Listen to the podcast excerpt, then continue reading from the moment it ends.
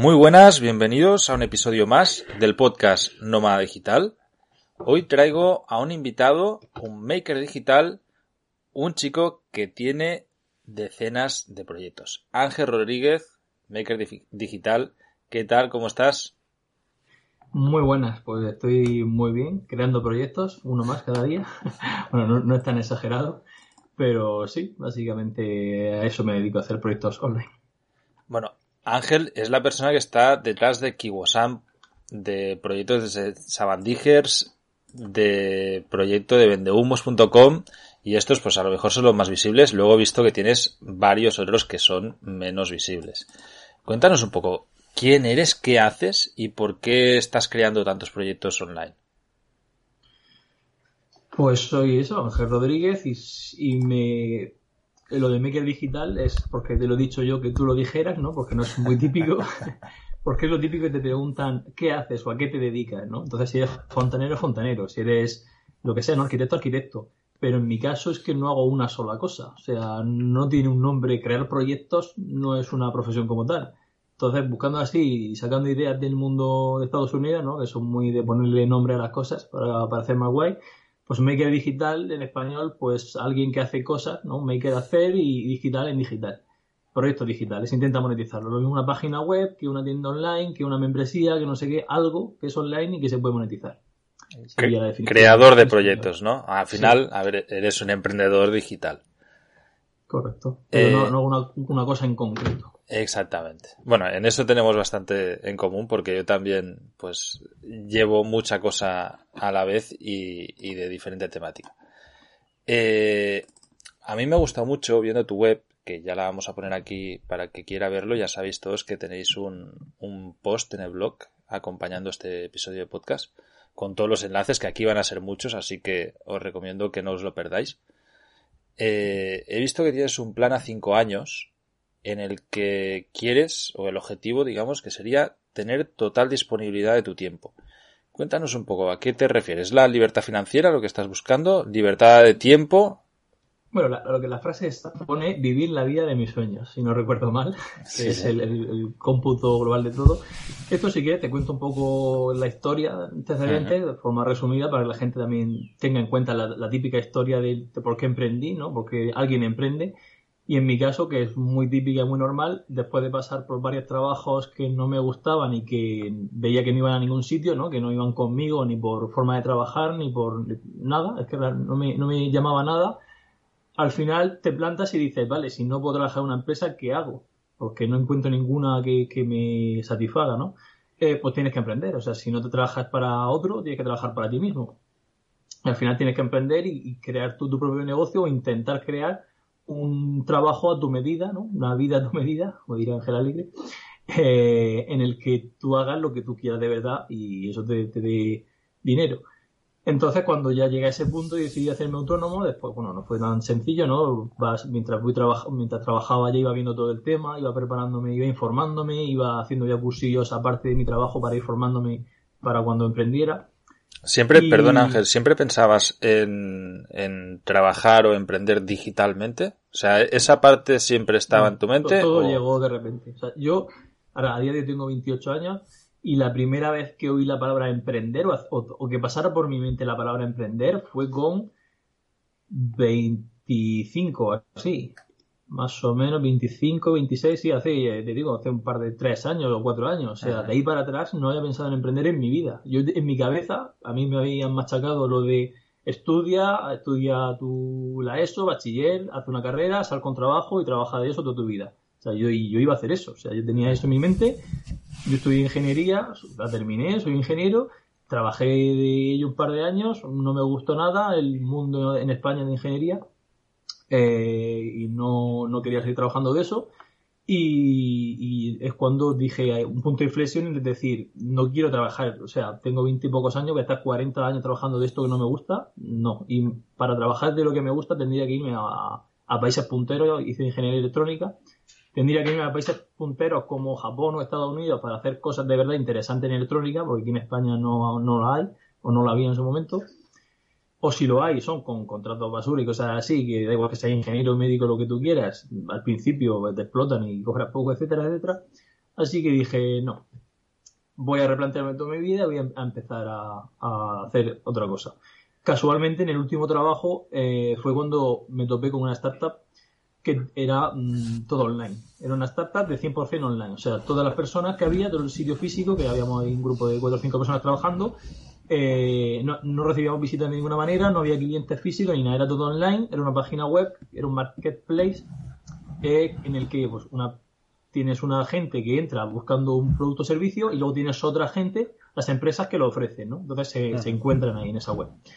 Eh, y ahí cuando abrí los ojos de decir, oye, puedo estar en mi casa sentado, trabajando desde un ordenador y, manejándolo todo, sin tener que ver a nadie ni nada de nada. O sea, este tipo de negocios existe y se puede hacer. Y ahí cuando me abrí los ojos de, decir, oye, ¿y si hago yo un negocio así? En el que solo necesite un ordenador y estar en mi casa, en vez de tener que venir a la oficina, trabajo desde mi casa con un ordenador y puedo ofrecer el servicio online 100% sin tener que estar yo en ningún sitio, ni recibir clientes, ni nada de nada. Y fue ahí cuando empecé a darme cuenta de que podía existir un tipo de trabajo que me gustaba hacer y que, que cumplía los requisitos de, para yo estar a gusto. Entonces fue ahí cuando empecé a, informarme sobre eso fue eh, haciendo una página web, programando y tal. Entonces empecé, yo aún siendo ingeniero, tuve que aprender por el trabajo muchas cosas de programación. Eh, entonces me gustó bastante la programación y decidí tirar por ahí. Decidir, oye, Mm, ahí todavía no tenía claro nada. Ahí está un poco a lo loco, no sabía qué hacer. Seguía teniendo trabajo, pero, pero no tenía. ¿Tu, primer planteamiento no fue el de ofrecer servicios de programación? ¿El de trabajar como freelance?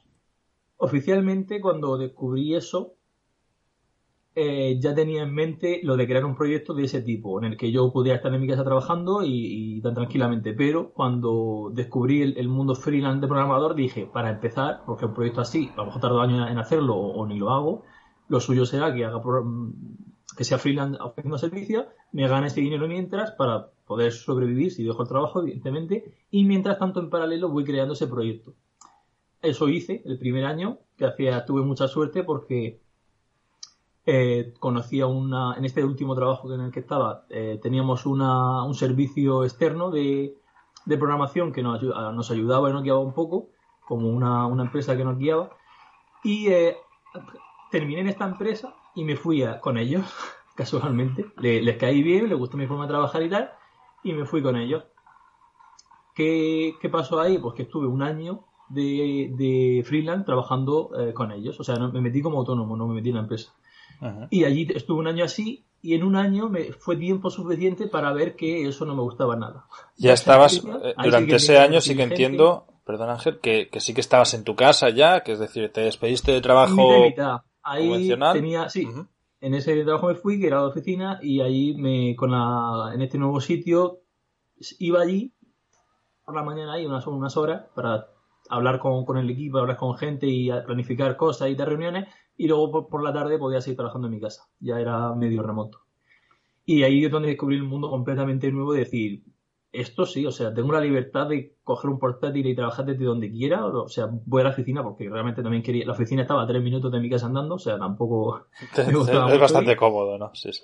Y, y, luego, y mi casa estaba a cero minutos de, de mi casa andando, o sea que no tenía que moverme mucho. Y dije, y, y ahí es cuando ya por fin me di cuenta de que sí existía esa vida mejor que yo tenía en mente de hacer lo que quisiera, disfrutar en lo que trabajaba. Y es cuando empecé a, pensar de verdad en, darle una vuelta a eso y decir, ¿cómo puedo hacer ya de esto mi vida bien, el resto de mi vida? O sea, ya no que sea probar, ya convertirlo de verdad en, el resto de mi vida. Porque a lo mejor probaba de freelance y no me gustaba, o, intentaba crear un proyecto y fracasaba completamente y lo dejaba. O sea, a ese momento estaba probando. No sabía muy bien si, si iba a ser eso o no, pero tenía la intuición de que sí. Entonces, después de que se juntaron muchas cosas, tuve mucha suerte por eso, porque en el, en el, en el último trabajo aprendí programación y aprendí SEO, las dos cosas eh, que luego vendrán muy acorde al siguiente proyecto. Eh, no sabía nada de programación y de SEO hasta ese momento, o sea, cero absoluto, y en un año, año y medio fue una especie de curso intensivo porque yo era encargado de toda esa parte sin tener ni idea de nada. Entonces empecé a ir a eventos, a, informarme, a meterme en el mundillo de programación y de SEO y me gustó bastante. O sea, me gustó bastante, tipo que cuando terminaba el trabajo, lo típico, me iba a mi casa y seguía buscando información y aprendiendo y haciendo cosas. O sea, ya como un hobby, no como un trabajo. Y ahí es cuando empecé a pensar, oye, pues esto tengo que convertirlo en mi trabajo, porque es algo que me gusta hacer y que me entretiene. O sea, si consigo que me paguen por esto, me daría por satisfecho. Sea como sea, con clientes o como sea. Y de ahí la primera idea que te sale es un membership site como Kibosan o primero probaste otros proyectos. No, ahí como empecé a aprender eh, programación y SEO, y esto se lo recomiendo a todo el mundo, cuando aprendes algo, haz algo de eso. O sea, nunca te quedes solo en em, teoría. O sea, leer teoría, ver vídeos está muy bien, pero como no apliques eso, ah. en un par de semanas, un mes, ya se te olvida la mitad y a los dos meses ni te acuerdas de nada. Entonces dije, vale, tengo, voy a crear un proyecto yo en, mi casa, en, privado, o sea, que no va a ser público, eh, que voy a aplicar todo lo que he aprendido de SEO y de programación. Pues, y así se me queda, que luego, o sea, pero sin ninguna intención de nada, o sea, simplemente por aplicar el conocimiento, que no se me olvide y ir mejorando yo mis, habilidades. Que esto es algo muy típico, los programadores hacen cuando aprenden algo nuevo, crean proyectos en privado para ir practicando. Pero hay mucha gente en SEO en otras áreas que aprende algo pero no lo practica nunca. Entonces, es como al final no te sirve para nada.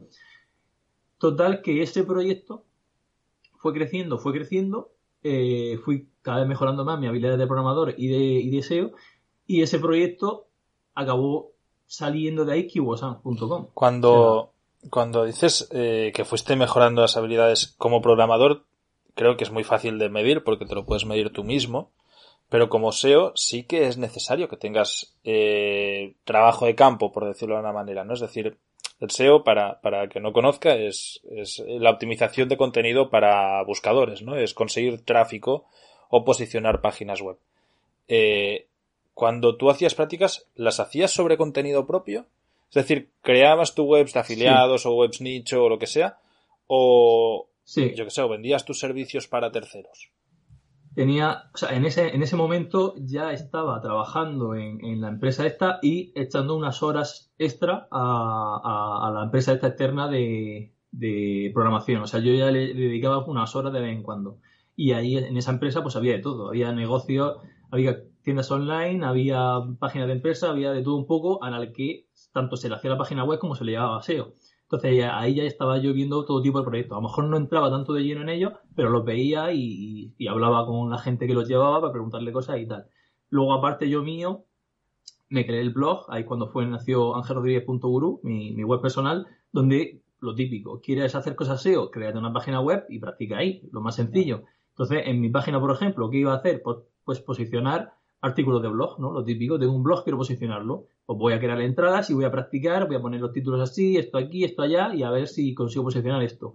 Luego, aparte, algún nicho de Amazon para ver cómo intentar posicionar eh, web de Amazon de productos y tal. Luego, aparte, también tenía una, bueno, tenía y tengo una web de recetas de cocina, digiteces.com, un poco de spam. O sea, y creé negocios de todo tipo, variados, para probar cosas distintas. O sea, que, que ya te digo que crear una web hoy en día te cuesta 3 euros al mes. O sea, vamos a mantenerla, digo.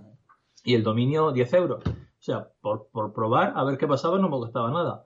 Entonces hice un poco de cada y fui probando. Fui probando cosas y a cada una le aplicaba una cosa distinta, evidentemente, para ver cómo iban.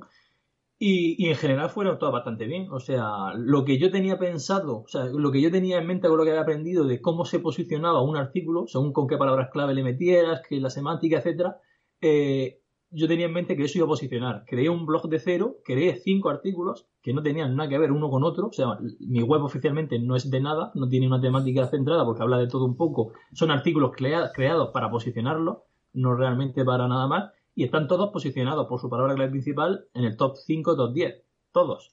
Y no tienen enlaces, no tienen nada, nadie los conoce, yo no los comparto, solo están ahí por, por el propio contenido. O sea, cuando vi que eso funcionaba, eh, fue cuando ya le, di más vida a Kiwosan, porque la idea de Kiwosan era tener una herramienta para optimizar contenido, para decir, oye, yo quiero crear un contenido que se posicione, ¿qué herramienta uso? Pues con Kiwosan encuentras las mejores palabras clave, lo optimizas así, así. O sea, mi proceso, lo que yo hacía para crear artículos, lo convertí en una herramienta en privado. Y cuando vi que eso tenía futuro, fue cuando pensé en lanzarla de forma pública. Cuéntanos, entonces, eh, o sea, lo primero, una vez tú validaste que tenías los conocimientos eh, suficientes como para poder enseñar al resto, ¿no? Lo que, nos, lo que nos estás contando, tanto en SEO como programación, creaste la herramienta que ahora es KiboSan, me imagino que una versión beta, ¿no? O, una versión primeriza, para ti únicamente y luego decidiste que, lo, que lo hacías público y que podías pues montar un negocio alrededor de ello. ¿Qué hace exactamente Kibosan? ¿Cuál es la herramienta? Es decir, nos dice eh, para cómo optimizar nuestro contenido en una web, nos encuentra palabras clave, nos encuentra link building, cómo, qué es lo que hay dentro de, de Kibosan y cómo ayuda a los creadores de contenido a, posicionar su contenido. Pues le he centrado, como no quería hacer una herramienta todo en uno, tipo, bueno, los que entienda de, este mundillo le sonarán, HRF o Senras, que son herramientas que lo engloban todo, pero son muy caras y que no quería hacer eso, o sea, no quería hacer competencia de ello. Entonces me centré en algo muy específico, que era optimización de contenido. Análisis de palabras clave y optimización de contenidos. Entonces, por ejemplo, eh, enlaces, o sea, el link building no tiene. Eh, Run Tracker, o sea, para saber qué, qué, ah. palabras clave tiene posicionadas, tampoco. Para eso hay herramientas externas muy baratas que puedes compaginar o complementar con KiboSam. A cambio, KiboSam pues, tiene un precio muy, muy bajo, comparación con otras, pues hasta cinco veces más bajo. Sí, para hablar de precios y, así fácilmente, SEMrush, la licencia anual, creo que está en 3.000 dólares ahora mismo o algo así. Tú lo eh, sabes. Depende, es que tiene, tiene varios planes, pero vamos, para hacerlo mensual, el plan más bajo mensual creo que son 100 o algo así, 100 al mes. Pues y el plan bajo limitado. Exacto, yo recuerdo que cuando en su día lo mirábamos nosotros eran pues eso, creo que había una oferta de 2.500 dólares, pero bueno, el precio pues... La versión completa tal sí que son 300 al mes, una cosa así, 500. Era pues eso, ¿no? Estamos hablando de precios muy elevados, HRFs más o menos, o sea, por ahí, también, es una, una burrada, y tú ofreces una solución que aunque no es global, es decir, que es lo que tú dices, ¿no? Tú te has centrado en el contenido, mientras que pues SEMrush o HRFs es global, por decirlo de una manera, tienes es una super multi herramienta y la opción que tú ofreces son 20 euros al mes a precio de ahora, ¿no? Supongo que hay. A día de hoy 20 euros al mes, pero está eh, dentro de poco, si no ya, no sé cuándo saldrá esta entrevista, pero cuando salga esta entrevista puede que Kiwasan 2.0 ya esté en el aire y ya esté a 30 euros. A 30 euros Así que si cuando salga esta entrevista no está, yo me registraría ya porque va a subir a 30 euros. Sí, y si ha subido ya, contactarme que os hago precio, venga. Vale, esto pues mira, ya, ya dejaremos aquí el contacto y, decís que venís de parte de Vive Distinto. Eh, ¿No tienes plan anual? Eh, voy a meterlo ahora. No lo tenía, tenía, quería hacerlo eso, quería hacerlo minimalista más no poder. O sea, todas las herramientas incluidas al mismo precio, no por paquete ni por nada, o sea, todo incluido por el mismo precio, no, no por típico de que si pagas más tienes acceso a más cosas y un precio único para todo. O sea, lo más sencillo posible. y solo un plan mensual. Pero si ahora para la siguiente voy a meter plan anual, porque aparte que hay gente que me lo ha pedido, también viene bien que te paguen un, año entero de golpe y sabes que se va a quedar un año. sí, sobre todo con... Yo llevo tres membresías y sobre todo es más fácil a la hora de gestionar problemas, porque las tarjetas caducan, eh, a veces no hay fondo, lo que sea, pues si, si cobras al año ya sabes que, que ya está que no hay más, más historias durante todo un año con ese usuario. Eh, cuéntanos un poco cifras, pero no de ingresos, sino de visitas en las webs. Con, aplicando tu método, ¿qué conseguiste con, con tu web?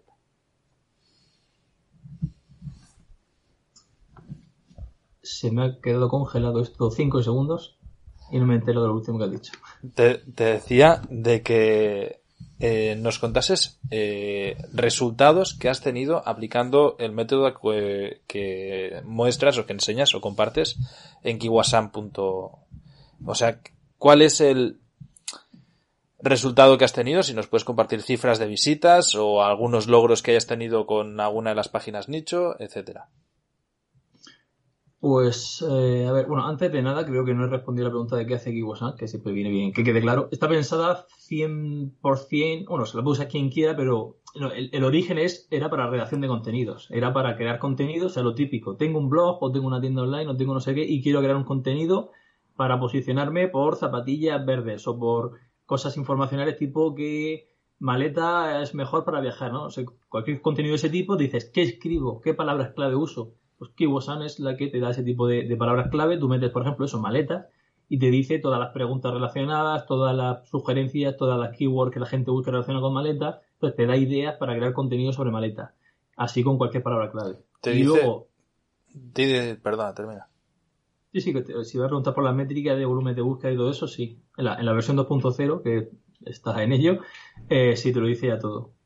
Te dice también eh, no solo métricas y búsquedas, sino dificultad de posición y... No, y lo dejo y, y explico por qué no, eh, porque no sirve para nada. De verdad que la métrica SEO de dificultad está hecha para que, eh, para marketing, para decir, oye, mira, tengo una métrica de dificultad, con esta palabra clave tiene un 80, tal, eh, puedes posicionarla, o sea, la- herra- eso es una métrica inventada por las herramientas. O sea, Mm. Google no tiene Sí, esa sí. métrica, no existe en Google ni la da de ninguna manera. No, de hecho, la, la que se coge, digamos, de baremo es la de Moz, que es, que es, es sencillamente una herramienta de, de SEO, Sí, sin más. Y Moz son las más famosas, que, la de los, de que, las que tienen la métrica más famosa de dificultad.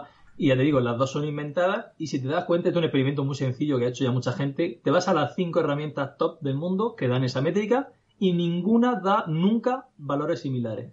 Entonces. ¿para qué me sirve eso? O sea, si cada uno tiene su forma de calcularla y cada uno te dice una cosa. No lo hago caso. O sea, no, y es, es que es eso, es hasta contraproducente, porque si te dice que algo es fácil de posicionar y luego realmente no lo es, te vas a pelear ahí y no lo vas a conseguir y al revés. A lo mejor te está diciendo que algo que es difícil y no te metes y después es fácil. Mm, es muy difícil valorar esa dificultad. Google cambia mucho y yo no, la- no le hago caso. Y cualquier SEO que conozco así profesional no le hace caso a esa métrica. Entonces, tu recomendación, eh, ¿qué sería? Si tú quieres posicionar un contenido, eh, sencillamente... Hay que aprender, hay que aprender a hacer análisis de, de, de la SERP eh, manualmente. O sea, tú si quieres meterte en el mundillo sin ser SEO, pero por lo menos eso, tienes que tener esa experiencia o esos conocimientos para ir a Google. O sea, es que analizar la SERP se hace yendo a Google y mirando, metiéndote a cada página y mirándola. Eso, eso es lo primero. Después vienen las herramientas. Pero, Hay ya- gente que analiza las cosas Ah. sin meterse a Google nunca, solo con herramientas. Y Exacto. así, mm, no. O sea, primero siempre a Google y lo analizas tú viéndolo, metiéndote a cada web, navegando, viendo la experiencia de usuario, viendo la intención de búsqueda y tal. Las herramientas al final solo sirven para los enlaces, que es realmente lo único que no puedes ver de primera. Pero el resto del contenido, si es bueno, si no, si tal, lo puedes hacer con eso o con Kiwasan, que Kiwasan también te analiza los contenidos. Eso te iba a decir, es decir, con Kiwasan nos ahorraríamos el análisis de ser manual. Es algo que ya nos da, nos da hecho la herramienta. Eh, no, sería el segundo paso. El primero siempre es meterte tú y verlo, porque la experiencia de usuario, por ejemplo, lo que es si es bonita o fea la web, el diseño que tenga, todo eso, no hay ninguna herramienta que lo pueda medir. Eso solo puede hacer un humano, decidir si la web está bien o no, o si responde a la intención de búsqueda que tienes o no. Eso de momento a día de hoy no hay ninguna herramienta que lo haga. La segunda es, eh, una vez que has hecho eso y crees que, por tus conocimientos previos que tienes y tal, o después de leer cada contenido y tal, crees que eh, mm, el contenido que hay para esa keyword no está bien, no está lo suficientemente bien, o tú lo puedes hacer mejor, porque a lo mejor está hablando de un tema que tú sabes de ese tema y sabes que no lo está explicando bien o que se puede explicar más cosas o lo que sea, entonces es cuando dices, vale, aquí creo que tengo posibilidades, independientemente del número de enlaces, solo por contenido. Los enlaces ya vendrán después. O sea, ¿puedo hacer un artículo, un contenido mejor que lo que hay ya? Pues creo que sí. Venga, voy a intentarlo. Me voy aquí a Kiwasan. Y Kiwasan te dirá qué palabras clave usar, qué, qué títulos, qué H2, qué H3, cuántos, qué cantidad de palabras eh, en el contenido te recomienda. Y ya te dará una serie de cosas eh, que analiza en base al contenido en sí. Pero esa primera parte de diseño y esa valoración previa la tiene que hacer un humano entrando y mirando. No hay ninguna herramienta que la haga bien. Muy interesante. Eh, la verdad es que para los que creamos contenido de manera regular, el, el precio o sea, es, es nada. Porque te, o sea, si, si realmente gracias a el contenido que te dice Kiwasan que puedes crear, consigues posicionar páginas y atraer tráfico orgánico que después conviertes en venta, es, es irrisorio. Es decir, es muy fácil eh, conseguir una revolvencia de, de este precio.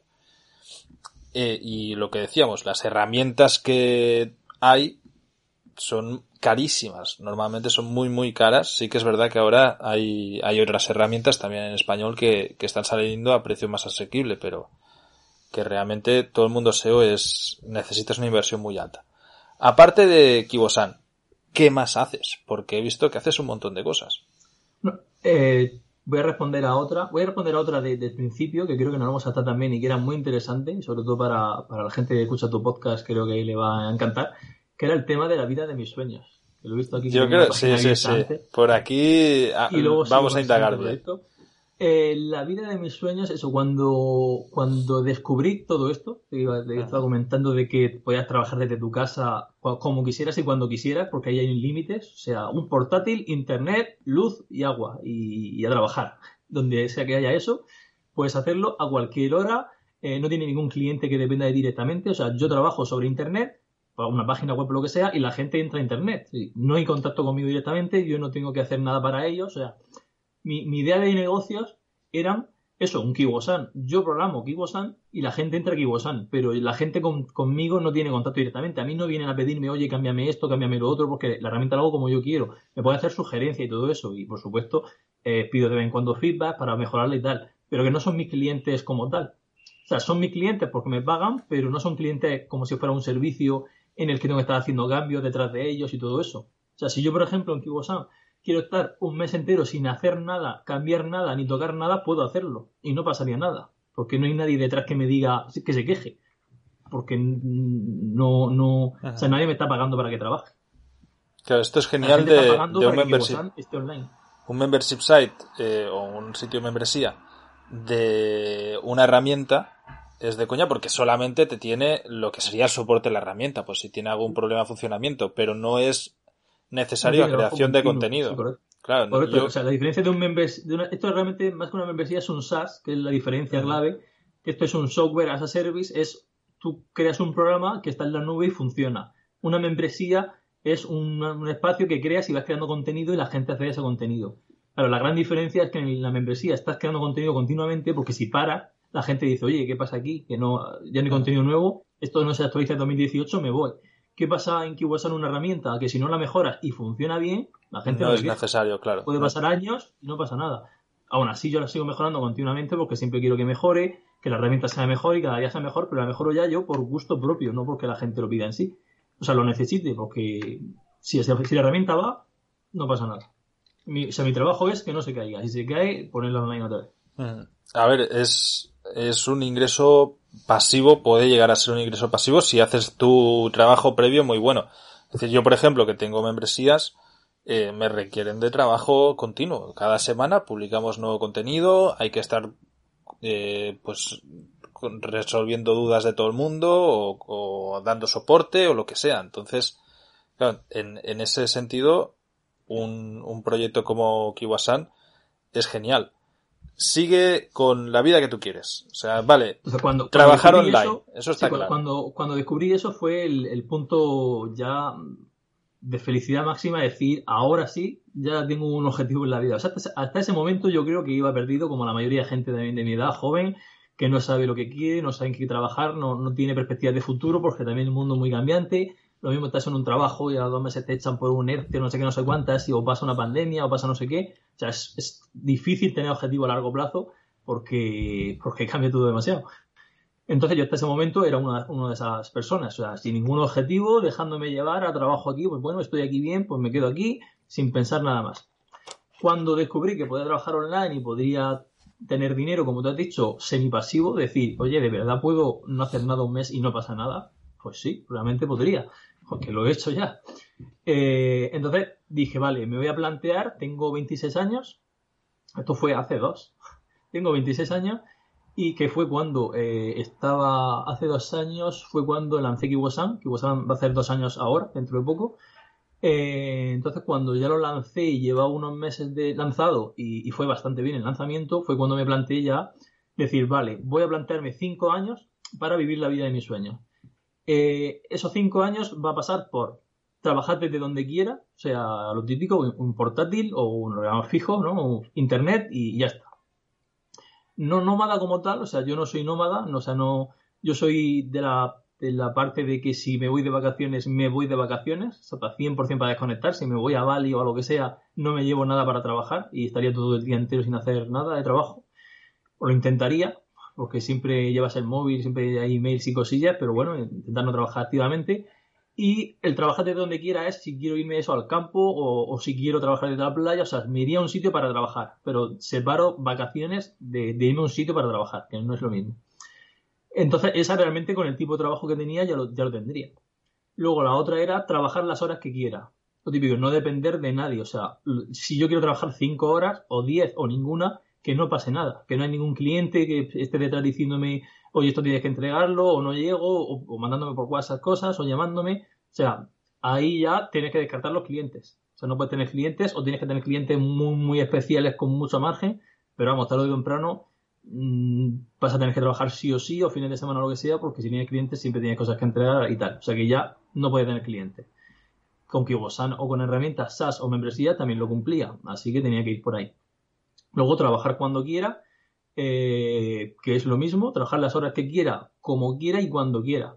Esto lo, cumplía desde, eso ya lo cumplo a día de hoy también, estaba marcada al check en la lista, que es eh, no es cuando me apetezca, lo bueno que tiene trabajar en lo que a ti te gusta y en, tus proyectos es que es trabajo, por supuesto, hay que tener en cuenta siempre que es trabajo, pero es muy joven también. O sea, es lo típico de te apetece trabajar, vamos. sí, sí, correcto. Eh, muchas veces lo que digo, si a mí no me pagaran por hacer lo que hago, yo lo haría mis ratos libres como hobby igualmente.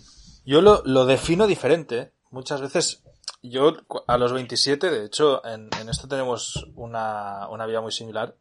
A los 27 yo decidí que en 5 años eh, conseguía la libertad financiera.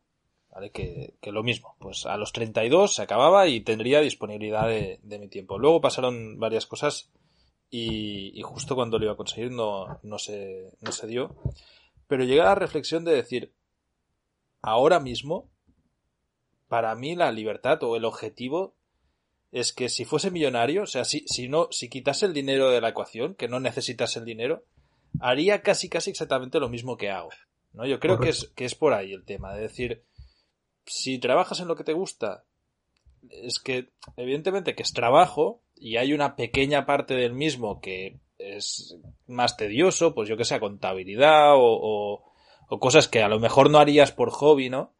Que, y que debes hacer y que vas a seguir haciendo porque es necesario para, para sostener todo esto, pero que realmente ya lo desvinculas y dices, bueno, yo sí, yo qué sé, si ahora mismo ganas mil euros al mes y luego ganas cinco mil o diez mil, seguirías haciendo lo mismo que estás haciendo, ¿no? El punto para mí es ese, decir, vale, ya independientemente del, del dinero que yo gano, estoy haciendo una cosa que me motiva y, y con la que cada mañana pues estoy de acuerdo y que si fuese no necesitase eh, ingresar dinero en mi mes a mes, lo seguiría haciendo porque sencillamente me gusta y me siento realizado haciéndolo, ¿no? Correcto, es que es eso tal cual, o sea, eso es lo que tienen en mente, pero hasta llegar ahí, la verdad es que te tienen que pasar muchas cosas y tienes que tener altibajos y tal para llegar, o sea, es difícil llegar a ese punto de pensar eso, que en parte a priori parece lo más normal, todo el mundo debería trabajar en lo que quisiera y tal, pero hay mucha gente que se resigna a pensar que es imposible, que no hay manera y ni siquiera lo intentan a lo mejor por lo menos intentarlo. O sea, es cierto que no todo el mundo lo va a conseguir. O sea, no vendo aquí la moto de vive la vida de tus sueños, ¿qué tal? Vive, ¿no? Pero inténtalo seguro. O sea, puede que lo consiga o puede que no. Pero si no lo intentas, seguro que no lo vas a conseguir. Eh, bueno, justo el último punto que tenía aquí marcado era ganar el dinero que quiera. Porque justo para, para mezclarlo con tu, el tuyo de libertad, o sea, no me apuntaba lo de libertad financiera como tal porque porque para mí no sería un objetivo como tal. O sea, yo quiero trabajar en lo que hago, sé o, creo o voy a intentar que cada vez dé más dinero y si en algún momento por el camino, por lo que sea, he alcanzado esa libertad financiera, es que casi casi me va a dar igual, porque eso, eso voy a seguir haciendo lo mismo. O sea, yo realmente a día de hoy ya tengo, gano más dinero del que del que gasto. O sea, yo ya mes a mes ahorro y tal, o sea, no gano muchísimo dinero, ¿no? Pero a día de hoy ya, con los proyectos que tengo, ya vivo de ellos y vivo bien pero si ganara cuatro veces más o, quince, es que mi día a día sería a día de hoy más o menos el mismo. O sea, si lo, típico, pues a lo mejor si me voy de vacaciones me voy a un sitio un poco más caro o salgo alguna vez más, pero vamos, yo tampoco soy una persona de que no me compraría un barco, un helicóptero, no me compraría un, Lambo, o sea, no, no me gastaría el dinero. O sea, no hace falta tener millones para, para ser millonario, ¿no? Entre comillas, a lo mejor con 100.000 euros al año o con 200.000 tendría yo netos, dijo, no, no de facturación yo tendría mi la vida de mis sueños que yo planteo, la podría tener. Supongo que incluso con, con, bastante menos. Yo, más que nada, lo que veo mucho de los gurús, que sé que a ti te gusta esa palabra, que la, mm. la, la, empleas eh, usualmente en, en, tu contenido, o digamos de la gente, pues eso, los gurús de la libertad financiera, ¿no? Que al final tienen tal obsesión por el dinero. O sea, yo cuando empecé con el tema de la libertad financiera, me nutría de estos blogs y, era toda una locura. dices, ahora tengo que aprender trading de bolsa y tengo que atender un montón y invertir en oro y, y tu puta madre. O sea, es todo ¿para qué?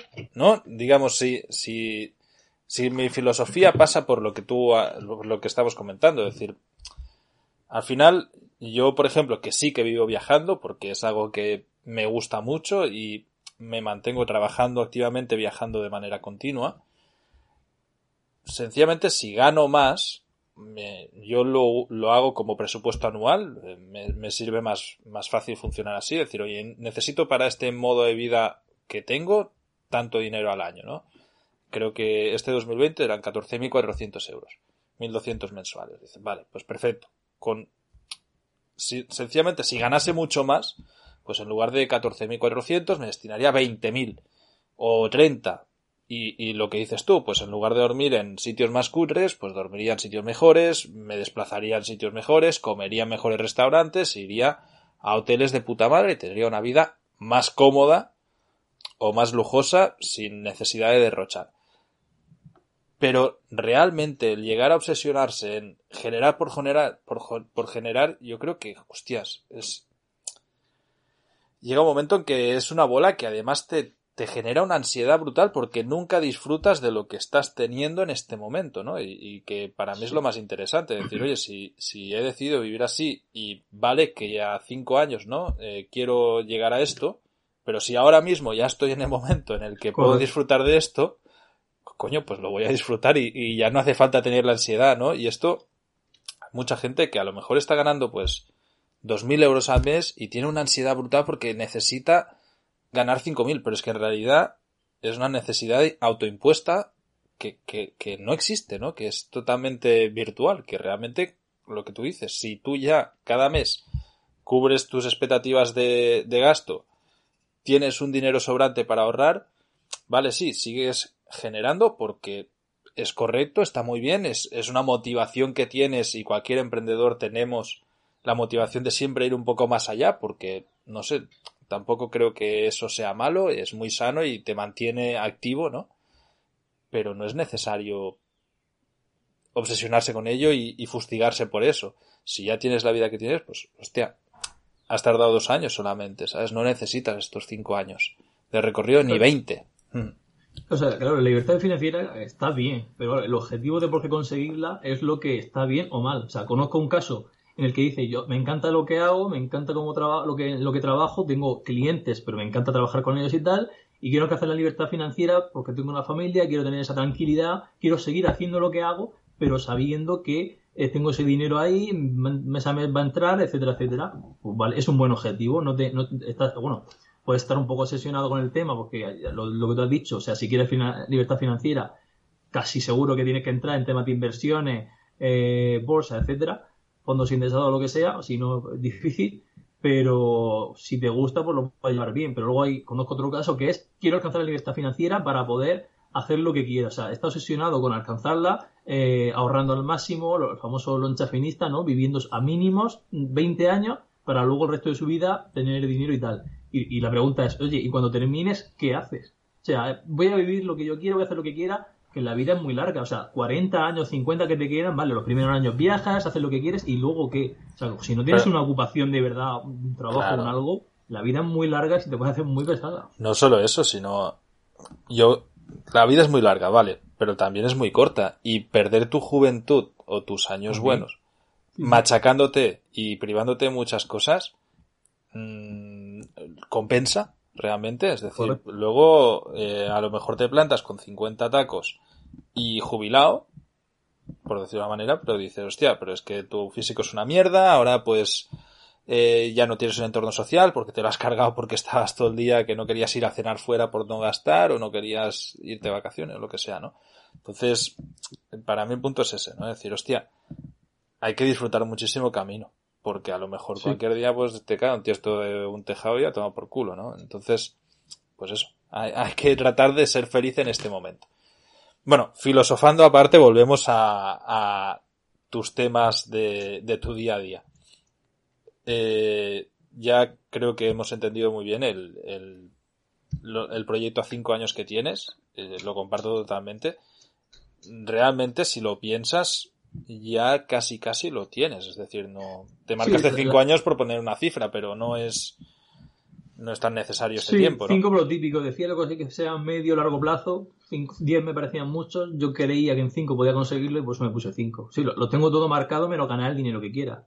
O sea, yo ahora mismo, mi objetivo, lo que yo quiero es ganar 5.000 euros al mes netos. Yo con eso ya lo tendría todo tachado y a partir de ahí eh, tendría toda mi vida resuelta. Y de ahí para ahí, si, si sigo creando negocio y siguen yendo mejor, pues eso que me llevo. Pero sería lo de menos. O sea, ya vería con el dinero, ya verían invertir y no sé qué, porque a día de hoy no invierto ni hago nada. Ya vería qué haría, ya pensaría en delegarlo a, yo que sé, a eso, a gente que, se, que te maneja el dinero, lo que sea, porque yo odio eso, de su día lo intenté, meterme en bolsa, en criptomonedas, no estoy hecho para eso. Eso no es para mí. Así que lo dejé y, ya con eso lo tendría todo. De aquí a tres años, cinco mil euros al mes. Pues si todos los negocios que tengo van muy bien, es posible. O sea, hay que tener en cuenta eso, que tu negocio pueda dar ese dinero. Claro. Porque si no puede darlo, pues muy bien que te vaya. O sea, mis negocios son escalables.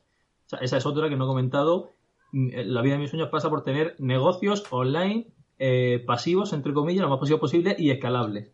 O sea, que puedan generar infinito dinero. Cuanto más usuarios mm. tenga, más gano. Así hasta el número que haya. Si son mil usuarios, pues mil. Que son cinco mil, pues cinco mil. Que un millón, pues un millón. Con, con 5.000 euros netos te refieres ya fuera de impuestos, ¿no? Supongo. Sí, sí, correcto. Sí, que te puede quitar impuestos y todo, que para mi bolsillo vayan 5.000 euros entre todos los negocios que tenga. A día de hoy tengo tres, cuatro, bueno, tengo cuatro negocios que dan dinero y en lista tengo tres negocios más para crear, tres proyectos más para crear. Uno lo crearé antes de que acabe el año y para el año que viene, según cómo vaya, mejor creo otro. O sea, es que realmente voy a saber así toda mi vida. Siempre salen ideas nuevas, siempre salen cosas nuevas, mejoro los que tengo, creo nuevos, los que salen mal los cierro y creo otros y así continuamente.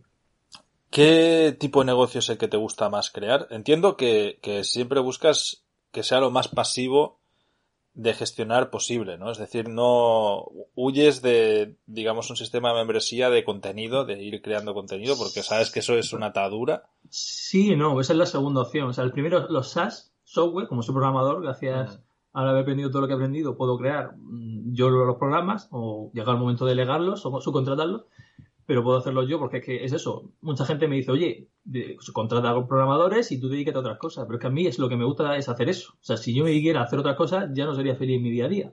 Así que prefiero hacerlo yo, aunque tarde más, no pasa nada.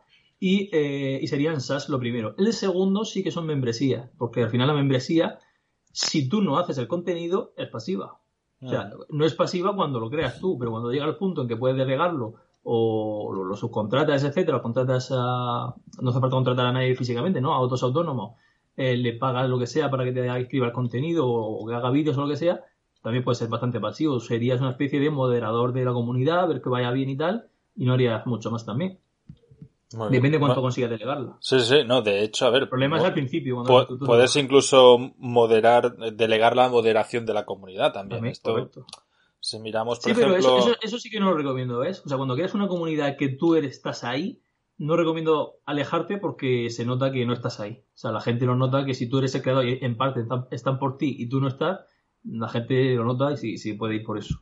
Aunque sea un mínimo, siempre tendrías que estar. Que ahí es cuando entra el otro proyecto que es Sabandijas.club. O sea, eso es una, es, es una comunidad de emprendedores, de gente que quiere crear negocios online. O sea, gente como yo, si yo hace un par de años me hubiera enterado que existe Sabandijas, lo hubiera entrado para que ahí te enseñamos todo lo que necesitas para crear negocios online, eh, de WordPress, de desarrollo web, de SEO, de marketing, o sea, todo lo que yo sé y he necesitado para crear mis negocios, ahí lo enseñamos. Y eso es una membresía que hay que estar creando contenido continuamente. Ahí somos ah, cuatro socios. Ahí estáis cuatro, ¿no? Eso te iba a decir. lo bueno que tiene es que somos cuatro socios, lo hemos podido delegar bastante trabajo y también que al ser una comunidad asociada a un podcast, a un podcast famoso, el de Quédate con el cambio, Dije Asquerosa, que tiene una comunidad bastante grande, hizo que al muy poco tiempo, al, lanzamiento, prácticamente a la semana, ya hubiera suficiente gente como para haber dinero para delegar tareas. Y, al mes ya prácticamente todos los cursos y todas las cosas tenemos delegada en gente y nosotros le damos supervisión y cada vez que alguien quiere hacer un curso de nosotros cuatro lo hace, pero no estamos obligados. O sea, ya saben, Níger, ¿Cuándo, Eh, ¿Tenéis el Open Metrics de Sandigers o no, no lo dais? No, tenemos Open Metrics, pero vamos, mm, así a ojo recordar, creo que casi 500 usuarios. 500 usuarios. Muy bien. ¿Y en Kibosan tienes Open Metrics o lo comentas? Tampoco, pero te lo puedo decir. En Kibosan creo que 200 y pico, casi 300. Está súper bien para ser un proyecto de SaaS que no te requiere trabajo luego, joder. Son, son proyectos indie, que realmente te digo, inversión en marketing me ha gastado 200 euros en total de inicio del proyecto. O sea, es que he hecho cero marketing. Ha sido el boca a boca y el moverme yo un poco. O sea, pero gasto directo de publicidad, AdWords y todo esto no he hecho cuando, nada. Cuando lanzaste Kibosan, eh, a ti tampoco te conocía mucha gente. ¿Cómo lo hiciste para conseguir esos primeros clientes que apostasen para ti? ¿En comunidades SEO? Eh, ¿Haciendo post invitado? ¿Entrevistas? ¿Cómo hacías? En todo, haciéndolo todo. Me informé de. Primero me estuve cerca de un año, por, por tema trabajo, estuve cerca de un año, un año, dos años yendo a todos los eventos SEO y de marketing que había en mi zona y en algunos sitios de España por suerte que yo vivo en el sur, hay muchos eventos, tanto en Murcia como en la zona de Alicante, hay muchísimos eventos y muy importantes eh, eh, a nivel de toda España. Eh, así que me vino muy bien porque hay toda la comunidad SEO de toda España iba a esos eventos. Entonces me podía con la gente, con Luis Villanueva, Chuiso, o sea, todos los ah. grandes del sector van a esos eventos también. Y entonces tuve la suerte de prácticamente conocerlos a todos en, a lo largo de todos los eventos. El Son de Beach también, conocí a bastante gente. Entonces, moverte, o sea, ir a todos los eventos, hacer contactos con todo el mundo e ir poco a poco, pues dejándole ahí la, en mi caso, el recuerdo de, oye, pues estás, soy Ángel, estoy creando una herramienta SEO, no sé qué, no sé cuánto, se lo vas vendiendo, te doy acceso si quieres la prueba y me dice qué te parece, y luego ya, pues eso, un poco pedirle feedback a la gente famosilla.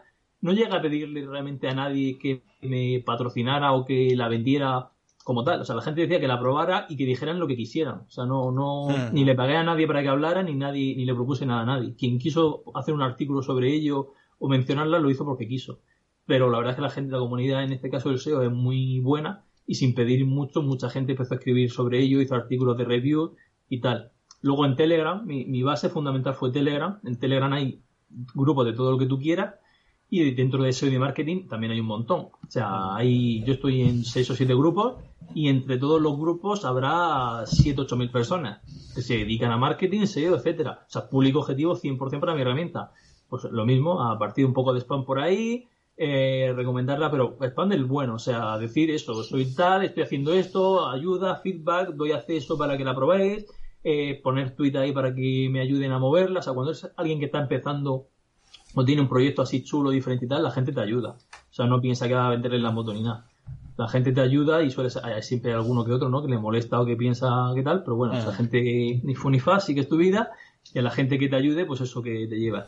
Y yo tuve la suerte, pues, o suerte, o me moví bien o lo que sea, que mucha gente me ayudó y gente importante del sector la recomendó y la movió y tal. Y eso me, vino muy bien para empezar y, ya te digo, a los seis meses de lanzar el proyecto, fue cuando dejé el trabajo, pues dejé todos los trabajos ya y me dediqué solo a, proyectos online y es cuando me hice el plan de los cinco años, etcétera.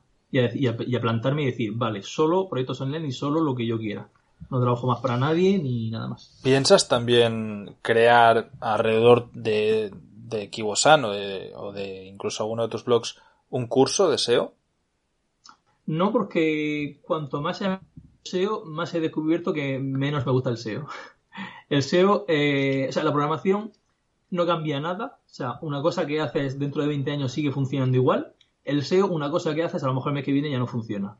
Y eso a mí, como ingeniero y como programador, me molesta mucho. O sea, las cosas que cambien tanto, que pueda ser tan variable que Google llegue un día, te mete un cambio de algoritmo y todo lo que has trabajado años se vaya y se echa a perder y lo que sea, están en continuo em, aprendizaje, pero ya casi a diario, porque antes Google cambiaba las cosas cada seis meses o cada año, ya las cambia cada mes o cada semana.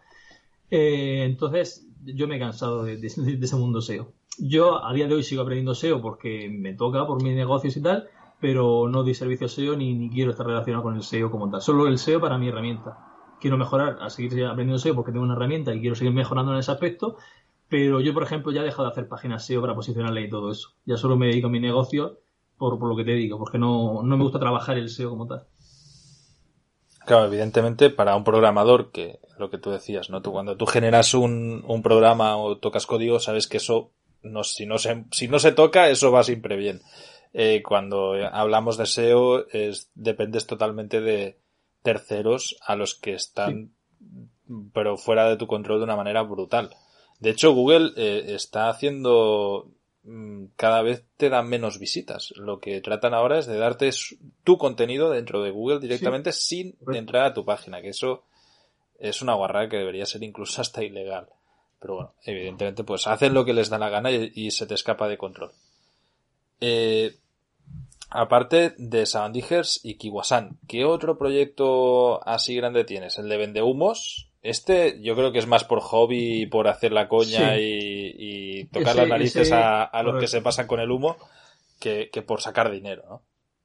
Correcto. yo diferencio también dentro de mi blog, lo tengo todo explicado, luego lo puedo poner ahí si, si quieres, la forma en la que yo creo los proyectos, que se llama Bootstrapping y Lean Startup, y son proyectos que se crean muy desde abajo, muy desde poco a poco, de, con los recursos que tengas, y luego los clasifico entre si son eh, proyectos principales de los que yo quiero hacerlos crecer y ganar dinero con ellos, o proyectos paralelos que son para entretenerme o para aprender cosas, aplicar las cosas nuevas, lo que he comentado antes, lo que has aprendido, en vez de aplicarlo a un proyecto en, tu ordenador que nadie va a conocer, hazlo online, crea una página web, mételo ahí y eso que se lleva. Si, si ves que de repente funciona y no te lo esperas, pues sigues con él y si no, pues lo dejas ahí que te cuesta 5 euros al año.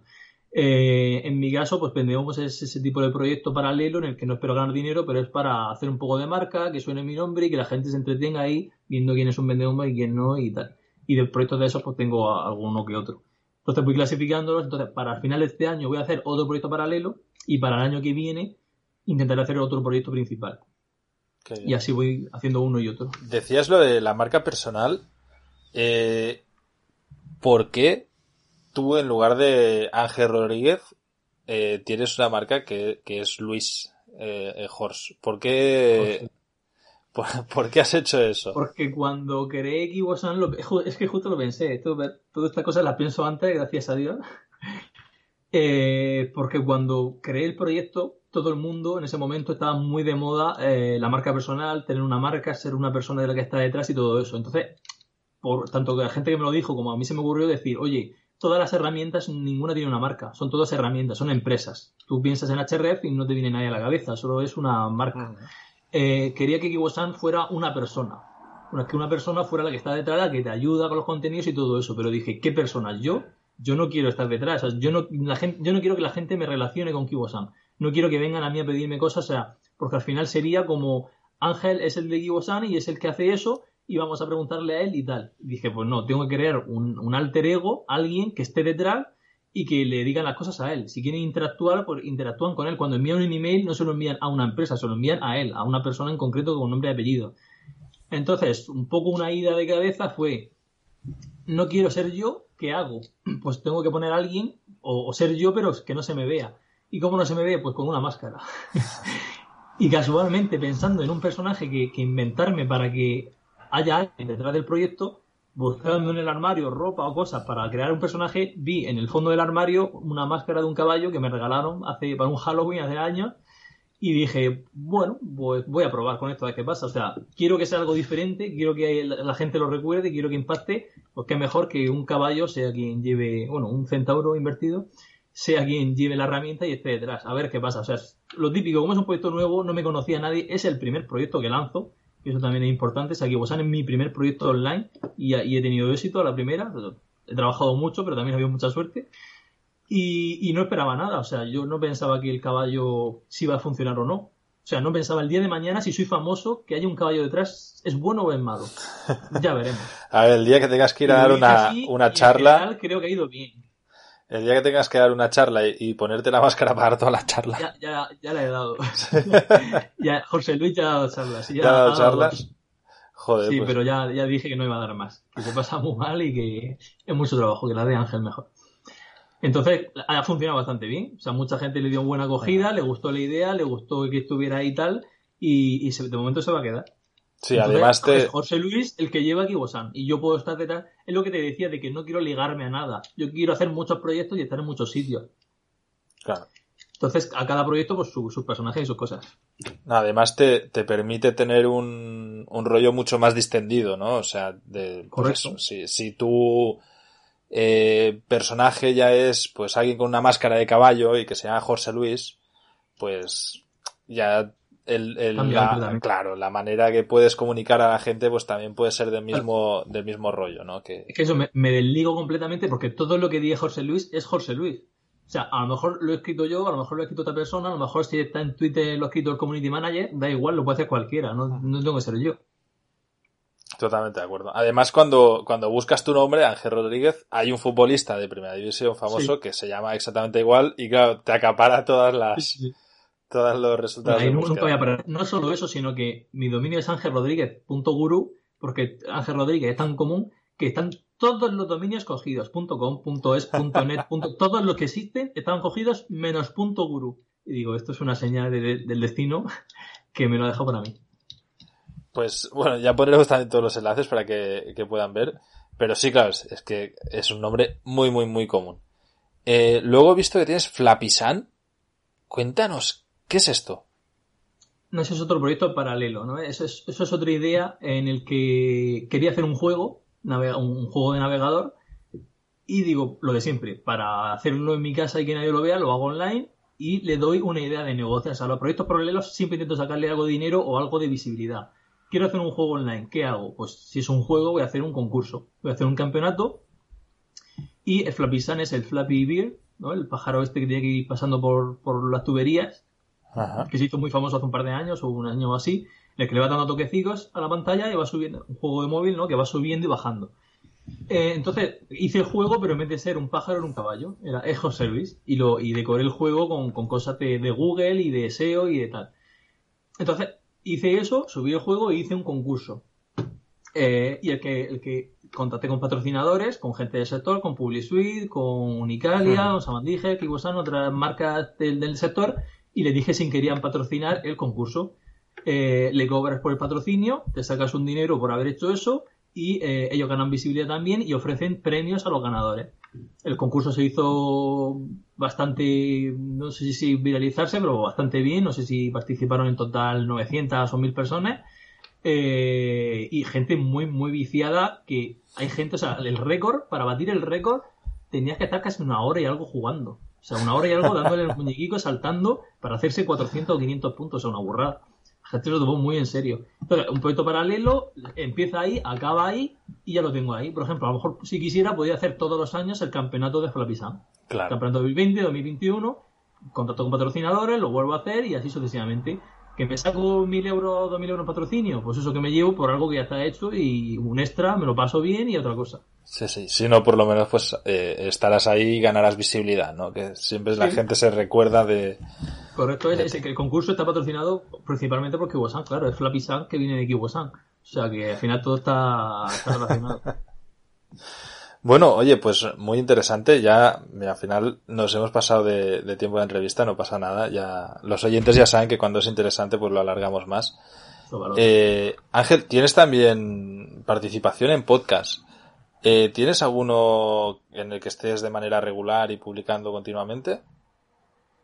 Eh, no, dejé el mundo podcast, o sea, incluso tenía un podcast propio, pero lo mismo, es algo que me gustó, pero no me encantó. Lo, lo probé, pero no cumplía mis mis, mi ruta, mi hoja, lo, que he comentado al principio de la vida de mis sueños, no por hacerte el flipado ni por nada, es algo que sigo a rajatabla. O sea, si algo que voy a hacer en mi día a día por trabajo, por lo que sea, no cumple la vida de mis sueños, no lo hago. O sea, un, podcast, por ejemplo, a mí me requería mucha constancia, trabajar en ello, preparármelo, hacerlo, y si no te apetecía, tienes que hacerlo igual. Pues si tiene que salir cada semana, quieras o no. Entonces eso no cumple lo mío. Yo si no quiero hacer algo, quiero pasar el día sin hacer nada y que no pase nada. Entonces cualquier cosa que, que, que lleve constancia y obligación, no lo hago. Así, e, eso es, mi, como mi Biblia ¿no? de, vida. Entonces el podcast pues lo acabé abandonando por eso. Pero sí, eh, sí acepto cualquier invitación, cualquier gente que me invite o yo lo busco de vez en cuando para hacer un poco visible de mis negocios y tal. Pero de día de hoy no, no participo en ninguno, de forma regular. Bueno, me parece, me parece estupendo la, la filosofía esta de vida. Eh, es envidiable la verdad que yo en este sentido no lo estoy cumpliendo así, así que cojo muchas obligaciones eh, o, cosas recurrentes, pero también por gusto, ¿no? Eh, bueno, te invito a que el año que viene te vuelvas a venir por aquí y nos cuentes de nuevo pues qué tal van las cosas, cómo, cómo va todo, qué, qué progreso has hecho en tu, en tu plan quinquenal, porque en realidad no le falta tanto. O sea, tiene la fecha límite que tienes, ¿cuándo es? Es con... Fue dos... hace dos años, 2018, pues sería 2023. Y yo tendría 31. A los 31 años en 2023. ¿Te planteas eh, marcharte de España, por lo menos fiscalmente, o, es algo que, que te da igual? No planteo marcharme de España, planteo vivir la vida de mis sueños en el sitio que sea el sitio de mis sueños. O sea, a día de hoy no sé cuál es. Tengo en mente un, cierto que esté algo cerca de la playa y cerca de la montaña, un sitio así medio paradisíaco y me da igual donde esté. O sea, si está en España mejor, la verdad es que preferiría vivir en España, o sea, pero el tema fiscal me da igual completamente. O sea, no, no me importa eso de pagar lo que tenga que pagar. Si hay que pagarlo aquí vivo aquí, lo pago aquí. Si me voy a Andorra, pues me iría a Andorra por el paisaje, por el sitio, no, no por el dinero. O sea, de verdad, cuando llega lo que te he dicho, o sea, si mi intención es ganar dinero a toca todo solo dinero, dinero, dinero, sí me iría, pero es que no, si consigo, lo he dicho, consigo 5.000 euros aquí, me da igual pagar impuestos lo que sea necesario. ¿Has viajado bastante eh, fuera en el extranjero para...? Sí, todos los años intento mínimo siempre un año, un viaje fuera y, y otro o dos dentro de España, todos los años. Aunque justo esto por coronavirus, bueno, sí, al principio del año, justo un mes antes del coronavirus, por suerte pude viajar que fui a, Londres y a, Belfast. Y todos los años hago un viaje fuera de, España. O sea, y mi intención es seguir haciendo toda mi vida y recorrer el mundo así poco a poco. ¿Qué, hablando del sitio perfecto, ¿tienes algún esquema de lo que te encantaría o prefieres pues ir conociendo el mundo y cuando digas, hostia, es que aquí es donde me encantaría quedarme, eh, moverte hacia allí? Ambas. O sea, tengo una especie de mini esquema, mini visión de lo que quiero y luego conforme viviendo cosas, tanto ya no solo yendo yo físicamente, sino que vean documentales o lo que sea, eh, ir viendo, ir comparando y ir haciéndome una especie de, esquema, o sea, de esquema, de lista más bien, porque si tengo los sitios apuntados de los que me, voy quedando que me gustaría vivir y lo apunto todo tipo, pues clima, gente, precios, o sea, hago una lista completa de, de todo lo que incluye vivir ahí, no solo el paisaje. Porque, por ejemplo, a mí por todo Galicia, en España, me encantaría vivir. O sea, en cualquier sitio de Galicia, a mí, por comida, por paisaje, por todo, me encantaría. ¿El clima también? pero no, por eso, o sea, ah. Galicia lo tiene todo, o sea, cumple todo, imagínate que tiene 10 puntos, cumple 9 y uno el clima no lo cumple. Y solo por eso ya no me iría. O sea, yo soy de Murcia, que aquí llueve una vez al año, y, a mí que llueva a diario, que esté nublado y que no haya sol, no puedo con ello. Por ejemplo, en Londres tampoco viviría, toda esa zona de Escocia, toda esa zona norte que, que llueve más de la mitad del año, no podría vivir ahí.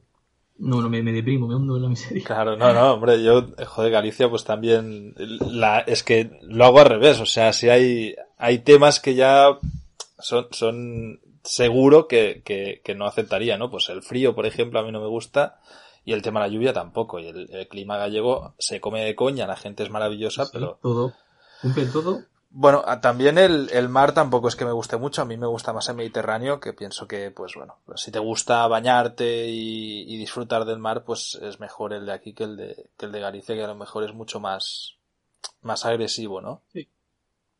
Eh, sí, por eso, si, si vivo en un sitio será de costa, esto lo tengo claro. O por el norte o por el sur, pero costa. ¿Cuál es tu top de ranking de sitios para vivir? Que ya sepas que dices, hostia, pues me gustaría a lo mejor explorar ahí porque quien considero que puede ser muy buen sitio o... A ver, pues te digo, costa mediterránea de España, por, por todo, la verdad es que por, por, por, clima, por, bueno, ya vivimos aquí, somos de España, sabemos lo que hay, pero que realmente España es uno de los mejores sitios para vivir del mundo, oficialmente, por muchas cosas. Eh, a nivel de vida, de calidad de vida, o sea, el tema política y otra cosa, eso aparte, ¿no? Pero a nivel de una persona pueda vivir y de comida y de sitios para y todo eso está muy bien. Eh, luego otro sitio sería Grecia. Grecia también que es parecido a España, ¿no? Realmente hay costa mediterránea, tiene sus cosas parecidas, tiene buenos sitios, incluso el coste de vida es más barato que aquí. Eh, la, cosa sería el idioma un poco, pero he visto mi novia, por ejemplo, es su sitio favorito y ha viajado allí y dice que le ha encantado, que ella viviría ahí encantada, o sea que, por ejemplo, ahí no tengo problema, porque esa es otra, cuando tienes pareja, tienes que ir a un sitio y tu pareja tiene que poder ir y querer ir. Eh, y luego, tengo aquí un mapa, por cierto, aquí arriba, estoy mirando.